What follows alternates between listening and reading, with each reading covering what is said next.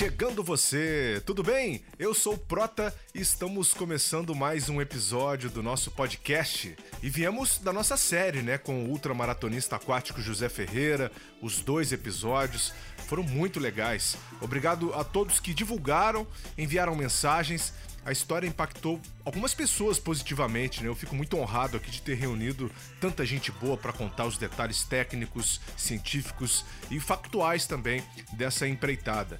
Que venham outras.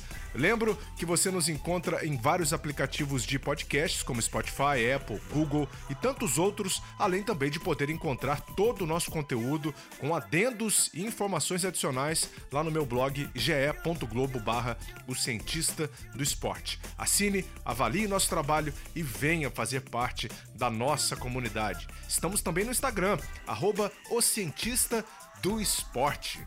Vamos lá com o nosso conteúdo! yeah. No episódio de hoje, vamos falar de ciência de dados no futebol. Vamos entender o papel do cientista de dados nesse esporte para saber o quão importante esse profissional vem sendo utilizado em clubes ao redor do mundo. Para explicar e nos contar sobre essa profissão, nosso podcast recebe o professor Vitor Príncipe, da Universidade Estácio de Sá, que além de profissional de educação física e mestre na área, é matemático também. Teve breve experiência no Vasco da Gama como cientista de dados e escreveu o livro Dados FC, que trata do assunto em profundidade. Ficou muito legal esse bate-papo. Acompanhe a partir de agora.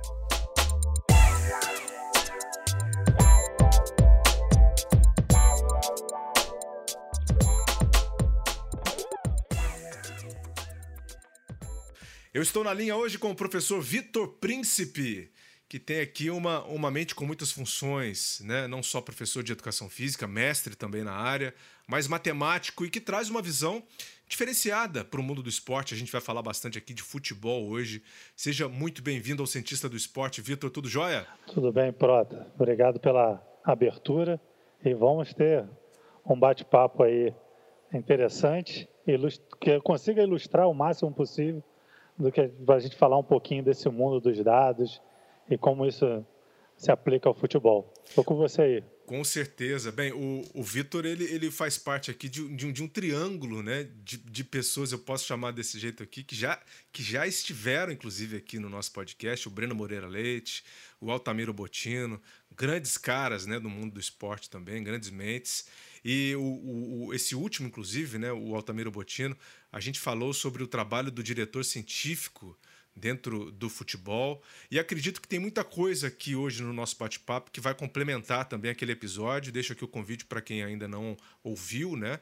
Dar uma passadinha depois lá e escutar. A gente vai abordar a ciência de dados, né? Mas antes da gente chegar lá, a gente tem que falar um pouquinho da gestão de informação, né? Quando tocamos nesse tópico, a gente quer dizer também, uh, a gente quer, né? A gente se refere, na verdade, a todo o planejamento de coleta da informação e a forma como ela será usada, né, Vitor? Como é que funciona esse processo todo dentro do futebol?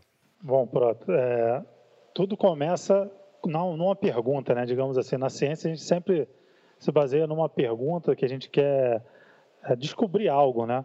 E mesmo quando a gente está orientado aos dados, né, que é o caso da que se propõe a gestão da informação, a gente também tem uma pergunta meio que norteadora ali, mesmo que quando olha os dados aquilo mude todo o contexto, né? Mas a gente parte desse pressuposto, ó, o que, que eu quero saber, o que, que o meu treinador quer, o que, que o meu diretor quer, o que, que o presidente do clube quer saber, né? quais, quais são as informações que são importantes para determinados setores, né? A partir desse, desse primeiro norte né, de conhecimento, que é bem contexto, né, vai contextualizar bem esse, essa situação, a gente programa ou planeja como que a, essa informação vai percorrer no clube.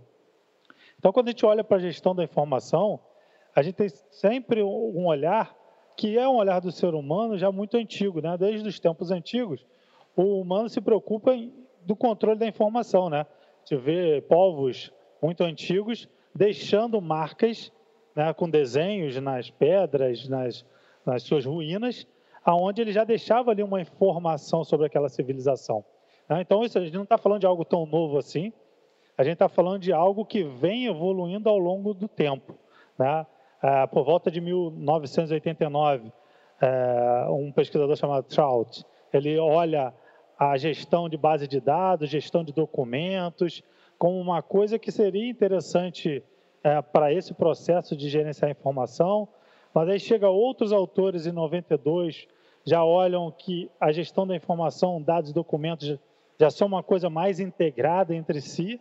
E nos anos 2000 a ciência da computação vem e abraça, né? Vamos, vamos chamar usando esse termo, né? A ciência da computação vem e traz ferramentas que a gente utiliza hoje em dia. A administração vem com a gestão, né, com os processos, tudo isso que é necessário.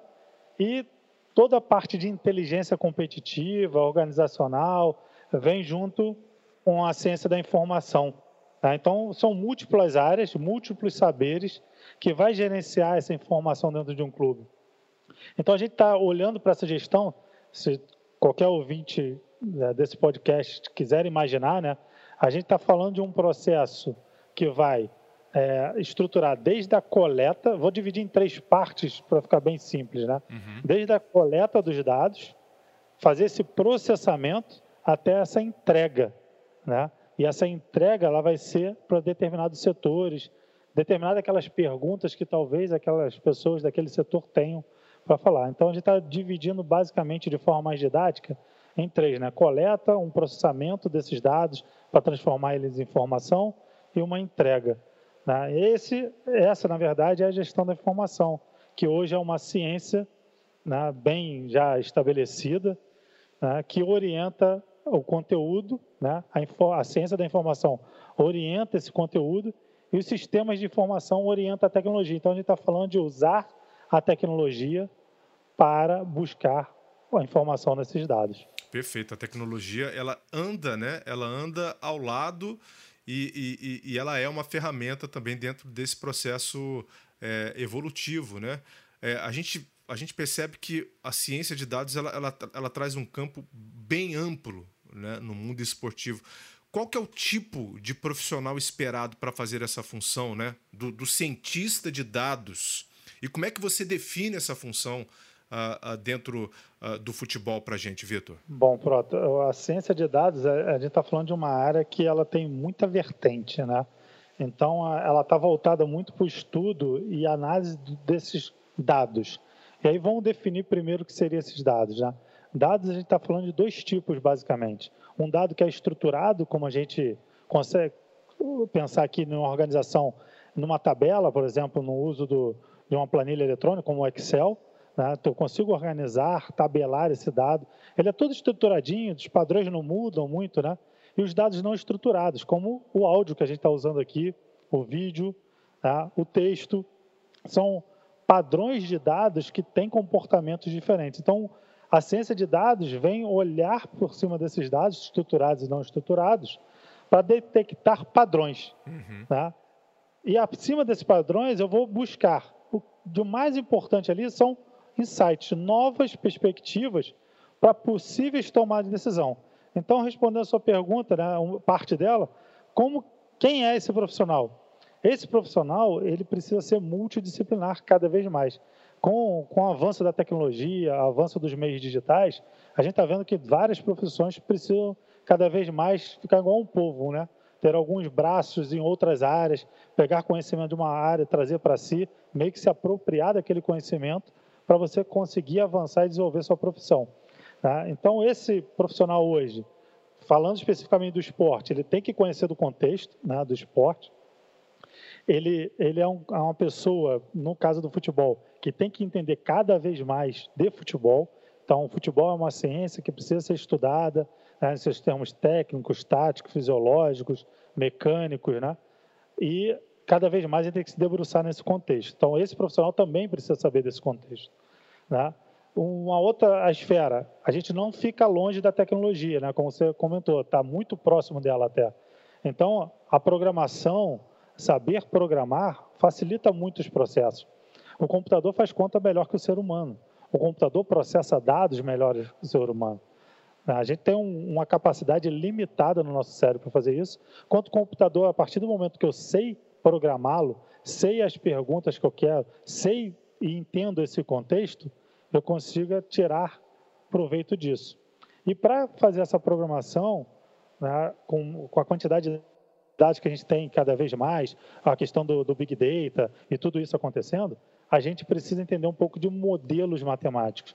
E aí eu falo modelos de modo geral, porque são modelos que podem vir oriundos de, da probabilidade, né, modelos probabilísticos, modelos de inteligência, né, oriundos a, pela aprendizagem de máquinas vindo com a inteligência artificial, ou até modelos estatísticos que a gente realmente precisa é, olhar com carinho para eles, né, aquilo que a gente já olhou bastante na faculdade, em cursos de mestrado, doutorado, aquele famoso valor do P e outras situações que a gente precisa olhar para ela também. Né, o tamanho do efeito, que agora é um, uma das coisas importantes. Né? Então, aí respondo a sua pergunta em relação a quem é esse profissional. Esse é um profissional bem multi no esporte e a gente precisa, com o tempo, é, fornecer esse profissional para o mercado. Né? É, precisa treiná-lo, precisa qualificá-lo. Isso tudo vem com, com uma situação, a gente precisa de tempo para isso acontecer. Tá? A outra pergunta que você falou e que eu acho interessante, que tem muita ligação com, com esse profissional, né, é que a ciência de dados, né, ela, apesar de ser uma área, ela é uma área constituída de pessoas. E esse profissional é muito importante. Né? Então, o gestor, né, o diretor de futebol, no caso, tem que olhar muito para esse profissional e também ajudar a qualificá-lo. Porque a gente não vai aprender, se eu for fazer uma faculdade de ciência de dados hoje, a gente não vai aprender sobre futebol. Se eu for fazer uma faculdade de educação física, eu não vou aprender sobre ciência de dados. Então, a gente precisa também da inserção dos clubes para qualificar cada vez mais esses profissionais. Então, eu entendo hoje que o clube também precisa ser um celeiro de educação, promover essa educação de uma maneira cada vez mais assertiva para esses profissionais. Respondi, Prota, sua, sua colocação, indagação? Super respondido, super respondido. Aliás, uh, uh, te levanto uma outra pergunta, né? Porque isso que você disse faz todo sentido. Você tem que ter campo de trabalho. Né? Uh, como é que a gente vê esse campo de trabalho hoje no Brasil? Né? Eu sei que você teve uma experiência é, curta no Vasco também, né, como cientista de dados. como foi essa sua experiência, essa sua passagem por lá? E onde a gente pode encontrar também novas oportunidades aqui no nosso país? Bom, vamos, vamos falar um pouquinho de realidade né, do Brasil. Isso aí. É, eu gosto muito de uma frase que é, é cunhada pelo Flávio Augusto, né, o CEO do dono do Orlando City, de outras empresas, né? Que ele diz que é mais fácil surfar a onda do que criar o oceano. E no Brasil, infelizmente, ainda é um oceano essa, essa relação, né? Talvez, assim, eu não sei precisar, mas talvez em, com carteira assinada eu fui o primeiro cientista de dados no futebol. E essa experiência no Vasco, ela vem num momento ah, que essa gestão passada, né, que já trocou o presidente nesse ano, eh, ela queria reformular um clube de, dentro de uma situação olhando para esse viés dos dados. Né? O diretor de futebol que estava na época, na verdade, o vice-presidente de futebol, entendia a importância de olhar os dados. E eu fui convidado para passar, participar desse processo, né? É, e fui selecionado para assumir esse cargo. Só que é um cargo que durou muito pouco, porque é, talvez o clube não estava preparado naquele momento para trabalhar com os dados. Né? Ainda precisava é, fundamentar algumas situações para que isso avançasse. Mas como o Vasco sempre foi um clube que levantou certas bandeiras, né? E eu acho isso muito importante e é uma coisa muito linda na história do, do clube de, do, do, clube Vasco da Gama. É, ele também levantou essa bandeira e quis começar esse, esse trabalho, né? Que já de forma embrionária existia em alguns outros clubes, mas que não tinha essa essa bandeira fincada, digamos assim, nós temos um cientista de dados. Né? Eu acho que foi um, um, um, meu amadurecimento muito grande e também acho que todos que participaram desse processo conseguiram entender que é importante, mas que precisa fundamentar algumas coisas para que esse trabalho também ocorra. E a gente sabe muito bem que no Brasil é, tudo é para ontem, né, no futebol. Sim. Então isso atrapalha também um pouco um, um trabalho que precisa ser mais de longo prazo. Né? Para dar resultado, precisa ser uma coisa mais de longo prazo. É, hoje a gente discute um pouco sobre esse cenário e eu vejo algumas pessoas do meio do futebol falar que talvez esses movimentos mais disruptivos, né, de inserção de novas áreas, talvez o clube pequeno seja a, a mola propulsora disso. Hum, interessante. E como é que você vê o mercado para o futuro também, para essa profissão? É, eu acho que é um campo que tem muito mercado a longo prazo.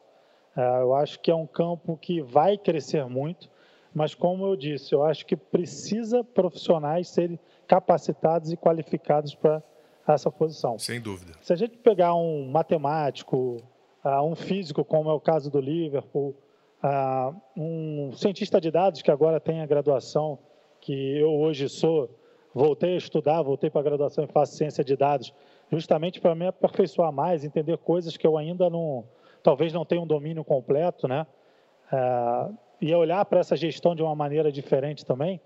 É, eu acho que a gente precisa formar esse profissional, principalmente para o cenário brasileiro porque a gente tem uma cultura muito grande do futebol, pessoas que estão indo para essas áreas exatas, até mesmo de engenheiros, da engenharia. Eu tive um, um grande parceiro no Vasco que hoje é cientista de dados na Ipiranga, que é o Gabriel Daia, né, que estava lá com, no Vasco como estagiário, acabando o curso de engenharia, e a gente trabalhou junto nesse processo, e hoje ele está numa empresa fazendo todo uh, esse processo de gestão da informação e ciência de dados em um outro ambiente, né? mas o quanto é importante estar dentro da estrutura para entender esse contexto. A gente pegar um garoto ou qualquer um que formou agora, que tem um, um potencial enorme uh, de programação, de linguagem matemática, de entendimento, a gente precisa trazer essa pessoa para dentro e treinar ela na linguagem do jogo, na linguagem do dia a dia do clube, do futebol, de saber exatamente qual, quais são os problemas que existem dentro desse contexto. Uhum. Né? Tudo vai partir desse ponto. Então, eu, eu gosto muito desse processo educacional. Eu acho que o clube, quando o clube enxergar que esse processo educacional vai ser benéfico para ele, ele vai conseguir dar um salto de qualidade, não só nessa área que a gente está falando, mas um salto de qualidade enorme. Todos os clubes têm potencial professores dentro dele. Né? Todos os clubes têm um valor humano muito grande nas mais diversas áreas. E esses clubes precisam usar esses profissionais para darem valor para aqueles que estão chegando, para aqueles que estão dentro desse processo de educação, né? esse processo educacional que leva tempo. E até mesmo treinar seus futuros profissionais. Que daqui a pouco você usou o nome, por exemplo, do professor Altamiro Botino, que eu tive a honra de ser estagiário dele um tempo. Ele um dia ele vai acabar e vai sair do futebol. Né? Ele vai deixar esse legado, mas a gente tem que extrair o conhecimento que ele tem para essas novas gerações. Né? A gente vai ser respeitado a partir do momento que a gente divulga esse conhecimento. Não precisa esconder, não precisa. A gente vai ser muito mais admirado quando a gente ajuda, quando a gente divulga o saber, não quando a gente esconde. Então, acho que o clube, olhando para esse viés mais moderno hoje, se olhar um pouquinho para a inovação, olhar para a educação, tem tudo para deslanchar e tem tudo para fazer algo sustentável ao longo do tempo. Muito legal, muito legal. Você falou aí é, sobre esse processo de longo prazo, né? Não é em um ano que o clube vai ter resultado. O Liverpool, por exemplo, chegou aí no seu ápice, né? Conquistando a é, Liga dos Campeões, o vice-título, né? Vamos assim dizer, da, da Premier League em 2019, mas com um trabalho que tinha começado em 2015, né? Quando o Klopp chega juntamente com o Ian Graham, esse físico que você falou e que era o diretor de pesquisa deles ali nessa parte da ciência de dados.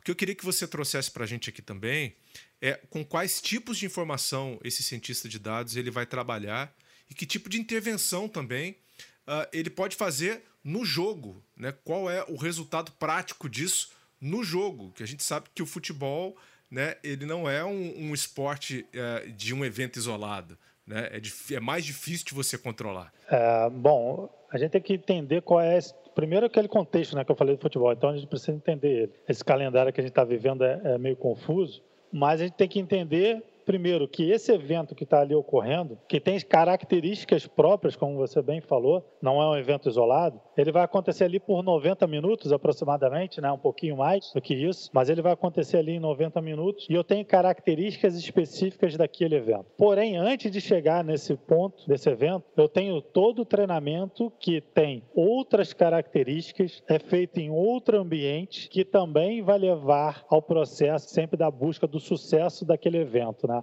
Daquele jogo em si. Então, se a gente olha o futebol por essa esfera, a gente vê que tudo está com base no planejamento. A base tem que ser planejada. E no meio disso tudo, Vitor, é, qual que é a matéria-prima né, que o cientista de dados vai usar, afinal de contas? Então, o que o cientista de dados vai trabalhar? Ele vai trabalhar com toda e qualquer informação, ou melhor, todo e qualquer dado que o clube vai gerar, tá? seja ele pela fisiologia, seja ele por um aparelho de GPS, né? conhecido GPS, na verdade é muito mais que isso, né? É, que os atletas jogam, seja ele pela análise de desempenho, lá com os dados técnicos e táticos. Certo. Então, o cientista de dados vai se, vai se debruçar nos dados. Ok, mas é, em relação ao jogo também, Vitor? Sobre intervenção especificamente no jogo, no ambiente de jogo. A partir do momento que eu tenho dados históricos já há muito tempo, é, são dados que são coletados há muito tempo, então eu faço, eu guardo esses dados, eu consigo trabalhar com modelos de previsão. A partir desse modelo de previsão, aí eu consigo talvez ter alguma inferência que pode ser usada, por exemplo, no intervalo de uma partida. É, hoje, o que é mais usado são é, dados oriundos do rastreamento por vídeo de atletas e dados do próprio aparelho de GPS que os atletas jogam. Porém, se a gente não tem esse dado histórico, né, quer dizer, se eu não fico trocando muito o que eu coleto e eu tenho uma gama maior, eu consigo sim ter modelos mais automatizados, usando aí a aprendizado de máquinas, a inteligência artificial, para criar esses algoritmos que instantaneamente, com o input desses dados, vão gerar certos padrões, certos dashboards, certos gráficos podem ser usados pela comissão técnica no jogo. Né? Isso falando de jogo especificamente. Porém, dentro do dia a dia do futebol, na, no treinamento, ali na, no bastidor ali do que ocorre, a gente já trabalha com dados há muito tempo. A fisiologia já usa dados há muito tempo. O que a gente não conseguia, e hoje com a tecnologia é muito mais fácil de fazer, é juntar dados da fisiologia, o dado físico, com o dado do scout, né, da análise de desempenho lá, o técnico tático, que é coletado durante a partida. Muito tá? legal. Tá? Que pode ser coletado durante o treinamento também. Então, a, o cientista de dados ele vai ser o responsável não só de organizar essa coleta de dados, mas também de armazenar esses dados de uma maneira bem interessante. E aí depois a gente lá no final a gente pode falar um pouquinho também da da Lei Geral de Proteção de Dados, porque ela vai influenciar, ela, ela entra em vigor esse ano, e é uma lei de 2018 que entra em vigor esse ano para as empresas, mas no futebol a gente também trabalha com dados, e a gente tem que estar olhando para a lei, porque senão os clubes daqui a pouco vão ser passíveis de punição por uso de dados e uso inapropriado de dados pessoais até mesmo de atletas. A gente trabalha com dados muito sensíveis. Perfeito. Vamos falar disso sim. Está aqui na nossa pauta. Então, a gente hoje consegue juntar essas mais diversas áreas dentro do clube e utilizar esses dados. E não só para o desempenho, né? Eu posso usar dados para a gestão de um contrato na hora de contratar um atleta, né? saber se esse contrato expirou, se ele não expirou, quando ele vai expirar. Né? Eu ter é, mecanismos para que o advogado do clube consiga organizar melhor, fazer uma melhor gestão sobre esses contratos a partir dos dados oriundos né, desse, dessa situação. Então, assim, acho que tem muito campo para a gente trabalhar. No próprio marketing, a gente usa dados já há muito tempo, na né, gestão de mídias sociais. É, eu tenho uma linha de pensamento que eu não posso trazer só o atleta para o clube, né, pensando na performance dele para ele ganhar melhor aquele jogo, o meu clube melhorar. Eu uhum. tenho que uhum. saber também o quanto de camisa ele vende. Legal. Eu tenho que saber de quanto de valor ele agrega em termos de marca, em termos de marketing. E a gente consegue isso unindo dados de rede social, dados de consumo de atleta com dados de desempenho, por Praticamente exemplo. Praticamente tudo interligado, incrível. A gente consegue interferir isso. Quem não quer sentar num estádio, né, tá, não nesse momento de pandemia que a gente vive, Mas quem quer sentar no estádio, pegar o celular com o aplicativo do clube e você, talvez com uma, uma realidade aumentada, né? Você apontar para o campo, para aquele jogador que você gosta, e você saber exatamente o modelo de chuteira que ele está vendendo e comprar ali. Cara, comprar no calor da emoção gera retorno financeiro muito mais rápido do que eu deixar esse cara pensar e raciocinar. Né? O fator de compra, o emocional está muito envolvido. Então, tem muito campo que a ciência de dados pode trazer de valor para o clube. Por isso que eu bato na, tecla da educação. Quando isso vai acontecer? Quando o clube entender que tem que ter profissionais perto para desenvolver isso, né? para ir estudando, para ir conhecendo e fazer isso de um laboratório de inovação dentro do próprio clube. Eu acho que esse é o caminho. A minha visão hoje passa muito por esse sentido, de dar poder às pessoas, de treinar as pessoas. A gente trabalha com pessoas, o atleta é uma pessoa, o dirigente é uma pessoa. Né? A gente não trabalha nessa loucura que a gente vive de processo o tempo inteiro. Os processos têm que estar ali para ser, ser uma diretriz, uma linha que a gente vai seguir para alcançar um determinado sucesso. Mas esse sucesso é tão imprevisível porque a gente lida com pessoas. Tem o psicológico, tem o alimentar, tem a questão médica, tem a questão de clima, tem a questão de terreno, né, de que tipo de terreno eu estou jogando. O Palmeiras lá no, no palestra lá com grama sintética, né, o Maracanã com tipo de grama A, B ou C, né, que corte de grama é esse? Então a gente só vai conseguir isso a partir do momento que a gente tem esse, coleta esses dados e o, o cientista de dados possa trabalhar em cima desses dados. Entendido. Você falou bastante em treinar as pessoas, né, para que os processos sigam sendo implementados, na aquisição de dados e no processamento também dessas informações. Mas pintou uma dúvida aqui.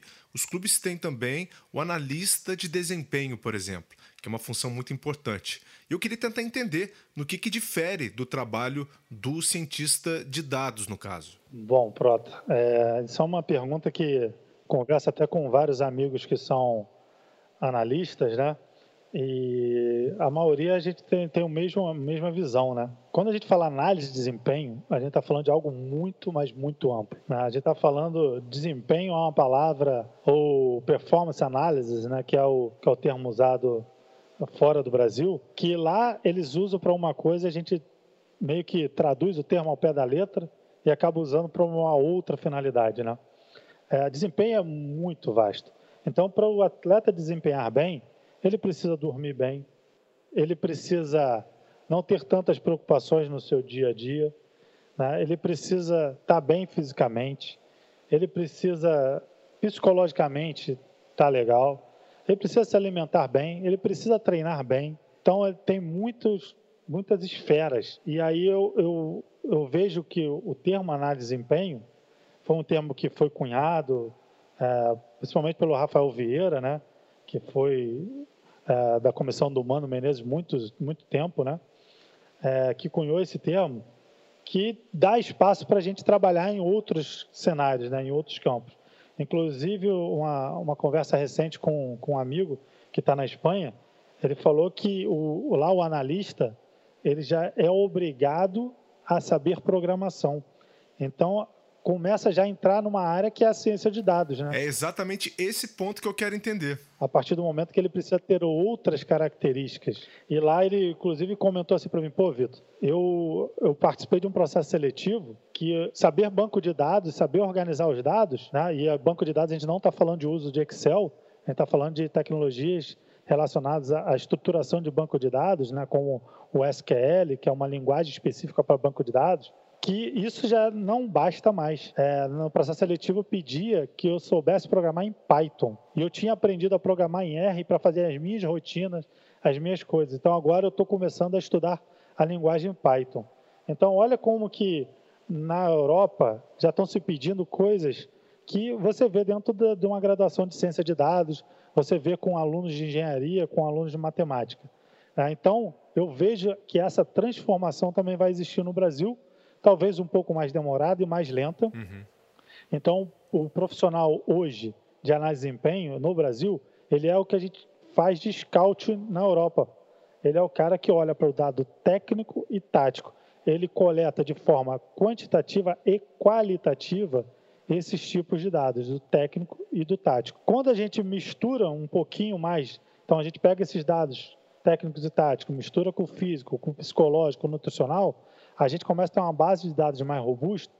Hoje, o profissional que estuda isso é o profissional de ciência de dados. Não que um profissional de educação física, por exemplo, vou usar a educação física por ser uma das minhas formações, não possa também desenvolver essas capacidades, essas habilidades. Ele pode, né? ele precisa buscar esse conhecimento para desenvolver isso tudo. E aí é, ele vai começar a galgar outros passos, e passos que ele vai começar a deparar com outras situações, um volume maior de dados, uma proteção maior para o tipo de dado que está sendo usado, né? uma situação que ele vai ter diálogos entre mais departamentos. É, hoje a análise de desempenho ele é um departamento, alguns clubes chamam de departamento também de inteligência, né, inteligência e análise, é, que era até mesmo o caso do Vasco, né, que era o Centro de Inteligência e Análise do Vasco da Gama. É, trabalha com inteligência? Sim, trabalha com inteligência, mas inteligência num número um pouco reduzido ainda de dados. E quando a gente extrapola isso, a gente precisa de outros profissionais. E eu acho que o cara mais multi possível, não que ele que ele tenha que ser uma única pessoa, eu acho que esse setor precisa de mais pessoas. A gente tem que trazer o cara da matemática, o cara da engenharia, o cara da educação física. A gente tem que trazer profissionais das mais diversas áreas para agregar nesse saber. Então, eu vejo essa diferença, Prota. Eu vejo que o, analista de desempenho hoje no Brasil, ele faz análise técnico-tática. Alguns já se até auto-intitulam analista técnico-tático. Por quê? Porque eles entendem que análise de desempenho é muito amplo e aí isso não cabe só a ele para gerir o desempenho. Isso passa muito pelo treinador, fisiologista, preparador físico, coordenador científico, que é o cara que talvez seja o organizador dessa gestão dessa informação como um todo. Né? Então, eu acho que é, eu vejo hoje essas diferenças. Muito bom. Bem, eu vou trazer um analista técnico tático aqui também para fazer né, o ponto dele aqui, para explicar um pouquinho, contar um pouco da experiência. Fico devendo essa aqui. Né? Eu acho que você falou uma coisa muito bacana, que é essa do profissional uh, multiárea, né, multi-expertise. A gente pode entrar no campo da matemática. Como é que a gente pode aplicar esses modelos matemáticos para avaliação uh, de desempenho e também para avaliação uh, de, desses dados por exemplo? Lembra lá atrás que eu falei o seguinte: coleta, processamento entrega. Né? O cientista de dados vai, vai trabalhar basicamente nessas três esferas. Então, ele tem que organizar a forma de coleta, porque ele vai ter que armazenar esse dado. Não quer dizer que ele vai ser a pessoa que vai meter a mão para fazer a coleta. Tá? Uh, existem pessoas para fazer essa coleta de dados. Então, o analista de desempenho, vamos usar esse exemplo aí, né? o analista de desempenho lá no jogo, ele está coletando dados técnicos e táticos. Mas como que esse dado vai ser coletado? Né? Ou, ou melhor, se eu chego hoje num clube que já tem toda essa estrutura e eu venho como cientista de dados, né? venho como um responsável por analisar os dados com uma outra vertente, um outro olhar, eu tenho que entender como esses dados hoje são coletados em cada setor. A partir desse momento, eu começo a estruturar a organização desses dados, ou melhor, eu consigo criar o meu banco de dados para que eu comece a construir o meu dado histórico do atleta. Eu falo muito é, para alguns amigos que, eu, é, usando até o caso do, da venda do Vinícius Júnior, que foi um valorzinho baixo né, para os padrões, né, eu acho que se a gente vende o Vinícius Júnior com dados com todo o histórico dele de base, como ele evoluiu, né, talvez a gente conseguiria um valorzinho um pouquinho maior sobre ele. Porque você ia estar tá usando, você ia estar tá vendendo toda a história desse atleta. Então, o dado histórico, para o pessoal da área exata, ele é um dado extremamente importante. Porque aí vai, é, encontra justamente na sua pergunta do modelo matemático que é a próxima etapa. Depois que eu coletei, armazenei, eu vou começar a pegar esses dados e trabalhá-los. Óbvio que a gente tem o lado qualitativo que é muito importante, principalmente no esporte. Aquela visão do dia a dia, aquele bate-papo que o treinador fala com você né, e que você está percebendo ali, e toda a experiência que está por trás de diversas pessoas que estão nesse cenário, é muito importante. Vai fazer diferença muitas das vezes. Talvez faça a diferença até mesmo para otimizar melhor o seu trabalho, ou até mesmo para extrair algo mais daquele atleta. Uhum. Mas a gente tem muito dado hoje que ele é quantitativo. Com o avanço da tecnologia, a inserção da tecnologia cada vez mais no esporte, esse dado ele acaba ser mensurável. Então, um dado que é muito mensurável, esse dado técnico-tático, quando a gente usa qualquer software para dizer quantos chutes a gol teve, quantos cruzamentos, quanto, qual é o número de passe, né, quantas ações de alta intensidade, ou com GPS, quanto é o número de acelerações em alta intensidade, como é o número de, quanto, quanto é o número de aceleração em baixa intensidade, ou desaceleração, no caso, né, quando a gente está deixando de acelerar, né, quantos quilômetros eu corri. Não, são várias situações que a gente hoje consegue mensurar. Uhum. Se a gente consegue mensurar, a gente consegue usar modelos matemáticos. Sim. Por exemplo? Exemplo, né, mais prático disso. A partir dos dados técnicos e táticos, a gente consegue usar modelos probabilísticos para ranquear atletas para saber se esse atleta ele é passível de uma contratação, por exemplo olhando para um viés que eu não tenho outro tipo de dado do atleta que está fora do meu clube. Né? Eu não tenho dado físico, não tenho dado psicológico, não tenho outro tipo de dado. Eu só tenho dado que é coletado nas mais diversas plataformas, como o Instat ou a Scout, que a gente coleta esses dados. Então, eu posso fazer, usar modelos probabilísticos, e aí eu posso citar o professor Aníbal Pacharro, da Universidade Federal Fluminense, que trabalha com CPP, que é a composição probabilística de preferências. Quer dizer, ele faz um ranqueamento daqueles atletas né, ou não só do atleta, de qualquer variável, mediante a N variáveis que você tem. Então, eu posso ter uma visão e fazer uma pergunta que é a seguinte: qual é o melhor atleta de defesa que jogou o último campeonato carioca ou paulista, ou seja, qual campeonato for, né, depois que esse campeonato acabou, em todas as variáveis que eu coletei, que eu tenho coletado. Vamos dizer que eu tenha 30 variáveis diferentes técnicas e táticas. Muito interessante. Quem é o melhor dele? Né? Se eu tenho ali uma base com 20 jogadores, 30 jogadores, a olho nu já se torna inviável. Já começa a ficar difícil eu olhar vídeo, olhar dados de cada um desses atletas. Uhum. E aí a importância do modelo matemático. A partir do momento que eu vou ranquear esse atleta, não quer dizer que o primeiro colocado é o melhor de todos. Perfeito. Porque às vezes ele não se enquadra no na sua filosofia, na filosofia do treinador, o que o clube espera, o que o clube busca, o que o treinador precisa. Então, tem N outras perguntas que precisam nortear esse trabalho. Mas ele talvez estratifica muito bem quem eu devo olhar primeiro. Se realmente esse atleta, ele é aquele atleta que a gente está buscando. Então, eu posso fazer uma análise qualitativa muito mais assertiva nesse momento. Esse é o exemplo que, por exemplo, a gente pode usar para contratação. Mas usando esse mesmo exemplo de ranqueamento, eu posso entender quais são os atletas que precisam melhorar em determinada valência física, que a gente coletou alguns dados, ranqueando eles também. Ah, boa. Também eu posso olhar por esse sentido. Então, assim, vai depender de que pergunta cada setor vai ter, que desafio vai ser passado para esse cientista de dados, para que ele possa é, se debruçar por esses dados e justamente achar o melhor modelo para aquele tipo de situação. E aí é muito importante lembrar que não é estrangular o dado né, e fazer manobras matemáticas para dar a resposta que a gente quer. Né? A gente tem que ser imparcial nesse momento.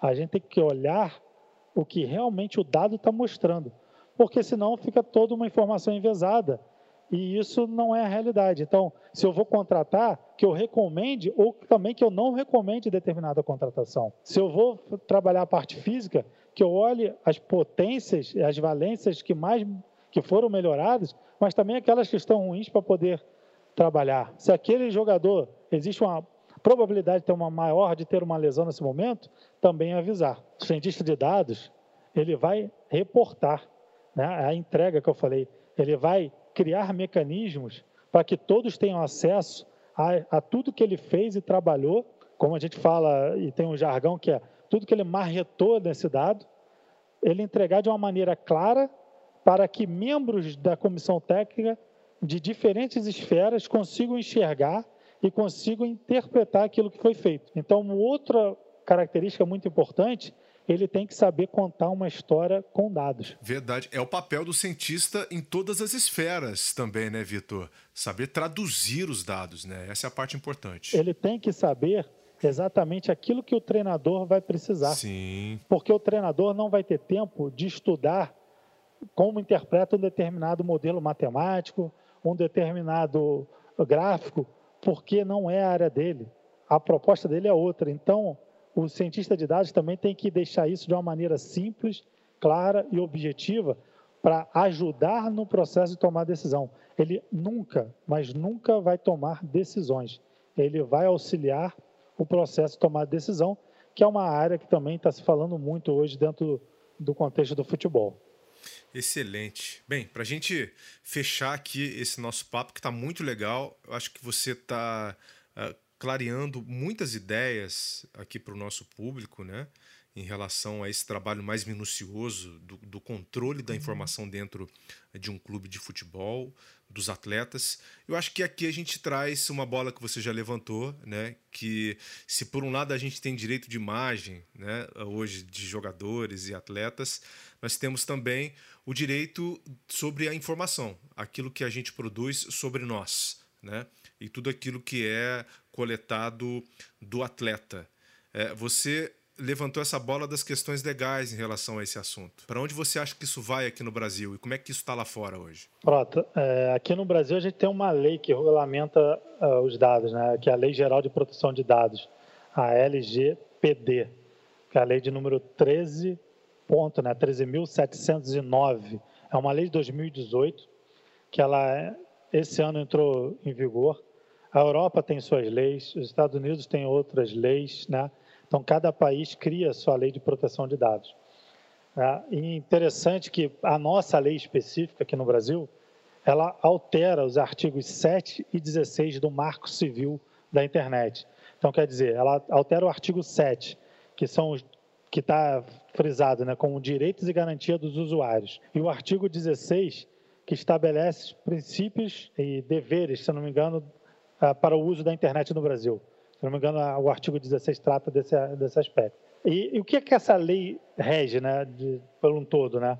Ela assegura a titularidade dos dados. Bom, se ela segura quem é o titular desses dados, ela parte de um princípio onde que a privacidade é primordial. Quando a gente fala do futebol ou do esporte em geral, a gente está falando de alguns dados bem sensíveis, né? São dados de atletas que, por exemplo, no futebol faz coleta de análise sanguínea, né? Por exemplo, da CK, né? furinho no dedo ali, aquele negócio todo. Que é a creatina quinase, mas, né? É, que é a creatina quinase que não passa de ser um dado sensível, né? Daquele atleta. Então, a, a partir do momento que a gente tem uma lei que regulamenta isso, que tem previsões para as empresas, e a gente vê, viu recentemente o caso do WhatsApp no Brasil, que queria mudar toda a sua, sua situação, que ia de encontro à LGPD, né? e revogou isso. Muitas pessoas já migraram para outros é, softwares de, de troca de mensagens instantâneas. A gente tem que olhar quais são esses princípios da lei para que a gente Veja como o futebol vai precisar trabalhar, ou como qualquer esporte vai precisar trabalhar. Eu, Prota, ainda não vi nenhuma discussão sobre isso no esporte. E a gente precisa avançar muito sobre isso ainda.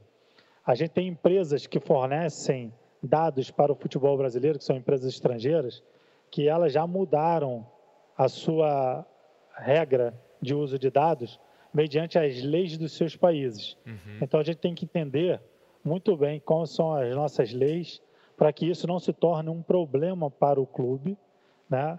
E isso não gere também mais passivo para o clube, né? mais situações complicadas para esse clube que já tem N, né? A maioria dos clubes todos endividados. Imagine um escândalo de vazamento de, de informação, de dados de atleta ou questionamentos de algumas situações. Então, acho que clubes que estão para esse processo mais profissional, que a gente vê é, acontecendo agora nesse momento no Brasil, precisam estar muito atentos a essa situação. Tá? É, a privacidade é a concepção, a gente tem que garantir essa privacidade, a, a gente tem que deixar claro qual é a, a finalidade do uso desses dados, qual é a necessidade de coleta desses dados, desses atletas, como que eu vou adequar, esse atleta vai precisar ter livre acesso, ele é o titular dos dados, ele vai precisar ter livre acesso. A gente tem que prezar pela qualidade desse dado, então o processo de coleta tem que ser muito claro, tem que ser relevante, não adianta a gente fazer coisas mirabolantes. A gente tem que ter transparência naquilo que a gente está fazendo, porque o titular não é o clube. Né? A gente tem que trazer muita segurança. Então, a gente precisa de profissionais que criem esses bancos de dados com segurança, com criptografia, com medidas de proteção. A gente tem que prever que algo pode acontecer. A gente escuta no Brasil vários escândalos de vazamento de dados, né? Então, isso é, é muito sério e importante. E um outro ponto, a gente tem que ter responsabilidade acima de tudo. Né? Porque em algum momento a gente pode ter que prestar contas. E prestar contas gera multas, encargos, é, ações. Então, acho que isso é um, um ponto muito sério e talvez um ponto que possa trazer a entrada de profissionais que trabalham com dados para esse cenário do futebol e de outros esportes. Perfeito, muito bom. Bem, para amarrar, né? Para amarrar tudo, não só a coleta, mas também a responsabilidade da, da do armazenamento dessa informação, da disponibilidade, Isso. né? Para que todos os atletas uh, no final das contas, sejam donos daquilo que eh, eles estão eles estão produzindo também no final da história, né? Que são os seus próprios dados, né? São eles, são eles, são as informações deles. Professor Vitor Príncipe, Exato. eu te agradeço muito aqui pela participação. É, eu queria conversar com você sobre tantas outras coisas e tem uma em exclusivo que eu vou deixar no ar aqui para a gente voltar. Pode ser? A gente pode voltar a falar uh, em inteligência artificial também num futuro próximo? Prota, quando você quiser, fico à sua disposição. Inteligência artificial é uma, é uma área que está ganhando cada vez mais espaço e a gente escuta cada vez mais a inserção dela no esporte e no futebol. Né? Eu acho que é um, um tema aí que vai despertar curiosidade. Fico à sua disposição aí para a gente conversar a respeito. Muito bom. Então fica aqui, fica o nosso compromisso aqui para a gente voltar a bater esse papo. Vitor, muito obrigado. Até a próxima. Foi sensacional esse episódio, hein? Obrigado, Proto. Até a próxima aí para todo mundo. Tá aqui conosco o professor Vitor Príncipe, no Cientista do Esporte. Valeu, Vitor Príncipe!